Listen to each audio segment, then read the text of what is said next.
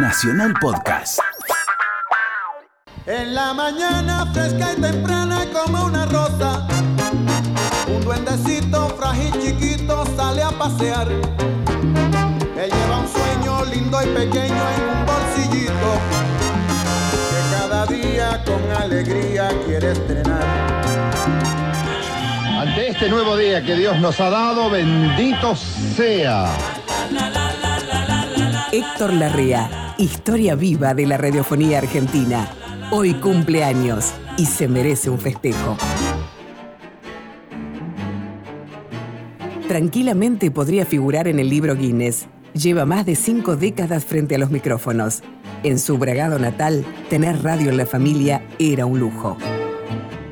Nace ahí un encanto por la radio y no teníamos radio, yo escuchaba en la casa de mi tío y un día un otro tío mío vende una radio y la compra mi papá a cinco pesos por mes, era 15 que se la vendió. Eran radios que se armaban en Bragado, no eran de marca.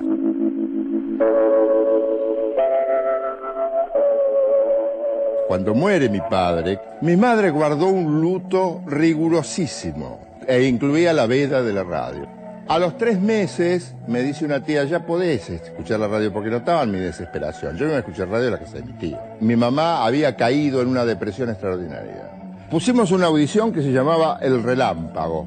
Y había cómicos de primera, libretos de Corona Topaz. Y me di vuelta y mi madre estaba sonriendo. Ahora me doy cuenta que en aquel momento yo empecé a pensar que la radio hacía milagros. Don Verídico, la audiencia lo espera agarrada a los receptores. Hombre que supo ser agarrado, ahora que dice, desnudito presente. El rejuntado con vertiginosa pilila, que a ella le decían el molino. ¿Por qué? Porque criollo que agarraba lo hacía harina, amigo. Ese pibe de la provincia de Buenos Aires, que dejó su ciudad para estudiar locución en el ISER, cumplió su sueño y marcó una huella imborrable con el recordado rapidísimo. Primero en Radio El Mundo, luego en Continental y finalmente en Rivadavia. Rodeado siempre de los mejores, jugaba con la buena música, el humor y la rigurosa actualidad.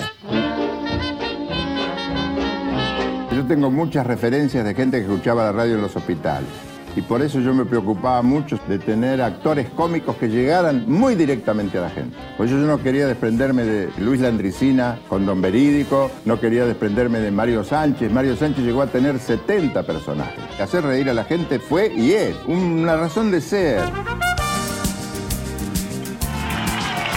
arriba, arriba, arriba, arriba, arriba, arriba. Ahí está. Con perdón, ¿seis para triunfar es aquí? Entonces me quedo porque me tratan bien. En 1986 le llegó la oportunidad de conducir el programa 6 para triunfar por Canal 9 que alcanzó en sus primeras emisiones 18 puntos de rating y tuvo una permanencia de 7 años en el aire. Empezó a hacer tele cuando le dijeron que si quería un programa de radio tenía que hacerse conocer primero por la pantalla chica. Primero fue Norteamérica Canta, después el mundo del espectáculo, que hice algunas cosas más o menos interesantes. Cuanto concurso de belleza había, lo tenía que hacer yo, y muchos entretenimientos. Hasta que ya dije, bueno, música no va a haber más en la televisión.